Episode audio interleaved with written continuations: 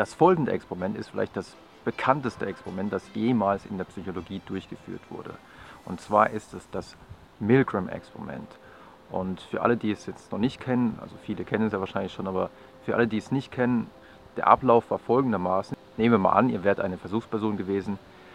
Ihr kommt dahin, habt euch bereit erklärt, an einem Experiment teilzunehmen und zunächst wird euch gesagt, ja, ihr werdet immer zu zweit an diesem Experiment teilnehmen. Hier ist dein Versuchspartner. Dann wurde einem ein netter 47-jähriger Mann vorgestellt, ein bisschen übergewichtig, aber wirklich ein netter Kerl. Und da hat man gesagt, ja, bei dem Experiment wird es um Lernen gehen. Und wir wollen gucken, ob man durch das Verabreichen von Elektroschocks Lernen irgendwie effektiver gestalten kann. Einer von euch beiden wird die Rolle des Lehrers übernehmen. Das heißt, er wird dem anderen Elektroschocks geben, immer dann, wenn der andere eine falsche Antwort gegeben hat. Und es waren ganz einfache äh, Gedächtnisaufgaben. Man musste sich einfach nur Wortpaare einprägen, zum Beispiel das Wortpaar blau und Kiste oder Tag und schön. Und aber immer wenn der andere ähm, eine falsche Antwort gegeben hat, dann würde dann ein Elektroschock gegeben werden. Kurz bevor das Experiment begann, wurde aber ausgelost, wer von euch beiden jetzt der Lehrer sein wird und wer derjenige sein wird, der die Elektroschocks bekommt. Glücklicherweise entscheidet das Los aber, dass ihr keine Elektroschocks bekommt, sondern euer Partner wird die Elektroschocks bekommen. Und euer Partner ist auch derjenige, der eben diese ähm, Wortpaare sich einprägen muss und dann eben bei einer schlechten, falschen Antwort dann einen Elektroschock bekommt von euch. Um euch aber zu zeigen, dass das wirklich alles ernst gemeint ist und dass die Elektroschocks wirklich schon auch wehtun können, werdet ihr erstmal in einen Raum geführt, wo so eine ja, Apparatur ist, wo man sehen kann, ja, 15 bis 60 Volt, das sind leichte Schocks. Zwischendrin gibt es dann äh, härtere Schocks, äh, schwere Schocks und äh, ganz am Ende steht nur noch 450, bei 450 Volt steht nur noch XXX, wo man sich also denken kann, okay, das ist wahrscheinlich wirklich gefährlich, das ist vielleicht sogar lebensgefährlich. Und zur Demonstration werdet ihr auch mal ganz kurz an die Apparatur angeschlossen und ihr bekommt dann einen Schock von 45 Volt, wo ihr dann merkt, okay, pff, das tut aber schon ganz schön weh, 45 Volt und das Ganze ging eben bis 450 Volt. Als nächstes wird dann euer Partner verdrahtet. Der wird auch auf diesem äh, Stuhl sogar festgezurrt. Der kann sich also wirklich nicht selbst befreien. Ist also schon wirklich eine sehr merkwürdige Versuchsanordnung.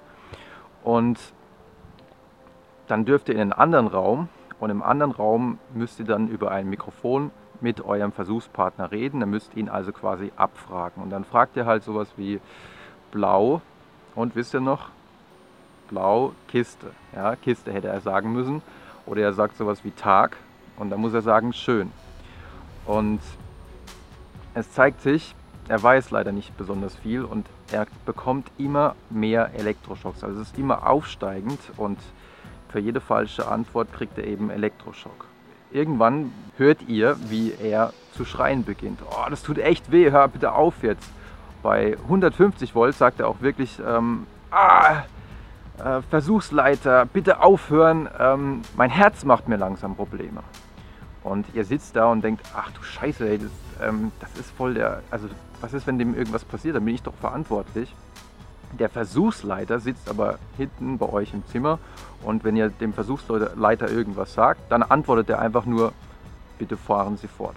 Also er ist wirklich extrem wortkarg und sagt nur so ganz kurze Antworten wie bitte fahren Sie fort oder das Experiment verlangt, dass sie weitermachen. Und obwohl die Schmerzensschreie eures Versuchspartners im anderen Zimmer immer lauter werden und er wirklich immer mehr protestiert und irgendwann sogar verstummt, also wenn es so auf die 450 Volt zugeht, ähm, da sagt er nichts mehr. Eigentlich muss man sich denken, ach, verdammt, er ist entweder bewusstlos oder er ist vielleicht oder ist vielleicht sogar was Schlimmeres passiert.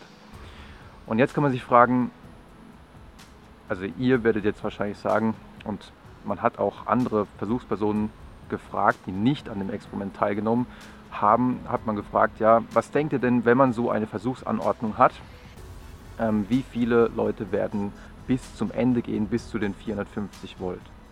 Und da sagen dann viele, ja, das macht garantiert niemand. Nur weil da hinten ein Versuchsleiter sagt, dass man immer weitermachen soll, macht man doch noch lange nicht immer weiter. Und tatsächlich sagen dann fast alle, nee, das macht keiner bis zum Ende.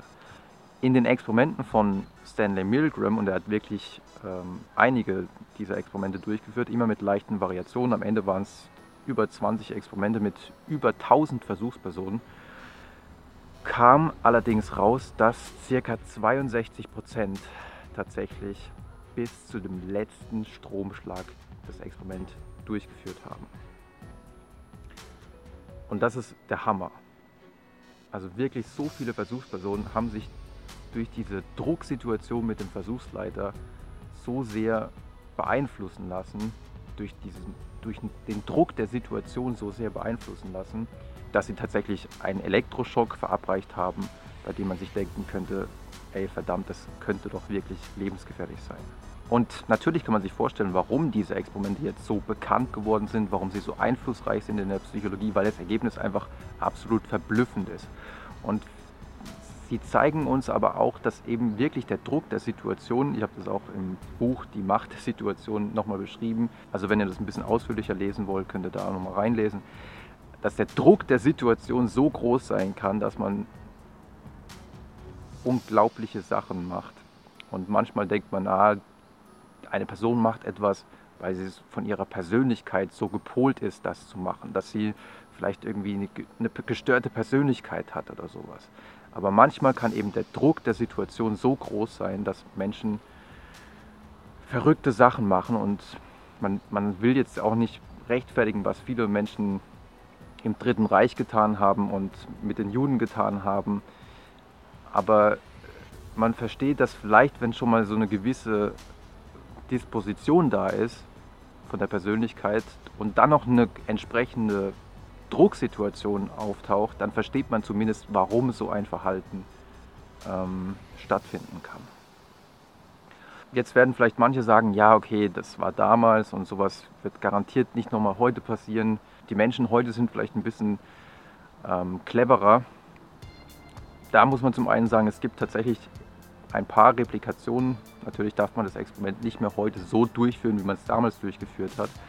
Zum anderen gibt es auch einen verrückten oder sehr nachdenklich stimmenden Fall aus den USA, bei dem bei einem McDonald's-Restaurant ein ja, Officer Scott angerufen hat und der hat dann die stellvertretende Filialleiterin am Telefon gehabt und hat ihr gesagt, ich habe schon mit der Managerin ihrer Filiale telefoniert und ich habe auch schon mit der Konzernführung telefoniert und wir haben wirklich eindeutige Hinweise, dass in ihrem McDonald's-Laden eine Angestellte ist, die Geld klaut. Äh, es handelt sich um eine Person, die ist weiß, jung, schwarze Haare. Gucken Sie mal, wer das bei Ihnen sein könnte. Und die stellvertretende Filialleiterin hat dann kurz überlegt und hat gedacht, das kann eigentlich nur Louise sein. Also hat dann gesagt, okay, das wird dann garantiert Louise sein. Louise Ogborn war eine Angestellte, gerade 18 Jahre alt geworden. Ähm, die wird es gewesen sein. Und dann hat sie die zur Rede gestellt, hat sie dann, weil sie ziemlich beschäftigt war, hat sie dann ähm, erstmal in äh, einen Hinterraum vom McDonald's gebracht und hat gesagt, hey, guck mal, ich habe hier einen Officer am Telefon und der sagt, du hast gestohlen.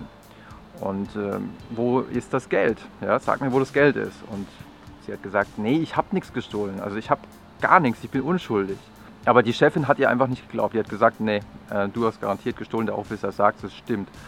Und ich muss jetzt weiterarbeiten. Ich hole mal meinen äh, Lebensgefährten, der passt auf dich auf und der soll das ein bisschen weiter verfolgen hier. Ja? Und dann hat sie ihren Lebensgefährten geholt. Der hat dann mit dem Officer Scott weiter telefoniert und der Officer Scott hat dann gesagt, ähm, ja, sie müssen die Leibesvisitation jetzt etwas weiterführen. Und dann wurde es wirklich krank, weil dann hat der Lebensgefährte alles gemacht, was der vermeintliche Officer am Telefon gesagt hat. Er hat Louise dann dazu gezwungen, ihre Vagina zu spreizen. Alles nur, weil der Officer das ja gesagt hat, dass man das machen soll. Und äh, am Ende hat, sie tatsächlich, hat er sie tatsächlich dazu gezwungen, äh, mit ihm Oralsex zu haben. Also wirklich unglaublich. Nur weil irgendein Idiot in Anführungsstrichen da anruft und sagt, er ist Officer, hat, hat er das gemacht. Natürlich kann man sich jetzt vorstellen, vielleicht hat er es auch relativ bereitwillig gemacht, ja, weil naja. Ähm, die Geschichte ging dann so weiter, dass die Chefin dann irgendwann einen anderen Angestellten geholt hat, der kurz, hätte, kurz aufpassen sollte. Und der hat dann, der wurde sehr schnell skeptisch, hat gedacht, hey, ein Officer, irgendein Officer würde sowas niemals verlangen.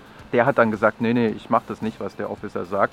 Und dann ist es der Chefin auch so langsam gedämmert, dass es wirklich voll der Scheiß ist, der, der da vielleicht abläuft. Dann hat sie bei der Polizei angerufen und hat dann, also zuvor hatte der Officer Scott gesagt, äh, ja, ich muss es jetzt übers Telefon machen, weil wir hier so ausgelastet sind. Äh, dann hat sie bei der Polizei, bei der echten Polizei angerufen und dann hat sich innerhalb von fünf Minuten ein echter Officer dahin begeben und hat dann die Situation endlich aufgelöst. Ähm, die Angestellte hat dann später auch immerhin eine Million Entschädigung bekommen, weil McDonald's eben schon häufiger solche Anrufe hatte und äh, eben nicht darauf reagiert hat. Das heißt, dieser ziemlich kranke Fall, über den man tatsächlich im Internet auch viel finden kann und tatsächlich gibt es auch das Überwachungsvideo ähm, dieses kleinen Raumes, in dem dann diese Scheiße passiert ist, auf YouTube online. Also muss man sich nicht angucken, aber man sieht es da wirklich ziemlich krass, was da passiert. Das heißt, auch heute passiert so eine Scheiße, sobald man den Eindruck hat, oh ja, eine andere Person, die hat irgendeine große Autorität, dann kann es immer noch passieren, dass Menschen ihren Verstand ausschalten und dann einfach gehorchen. Und daher ist es wichtig, das zeigt auch das Milgram-Experiment, dass man seinen Verstand in solchen Situationen nicht ausschaltet, nur weil jemand eine Uniform hat, nur weil jemand aussieht, als wäre er irgendeine bestimmte Person, muss man noch lange nicht alles machen, was die andere Person von einem verlangt. Ich hoffe, ihr fandet das interessant und wenn ihr wollt, sehen wir uns beim nächsten Mal wieder.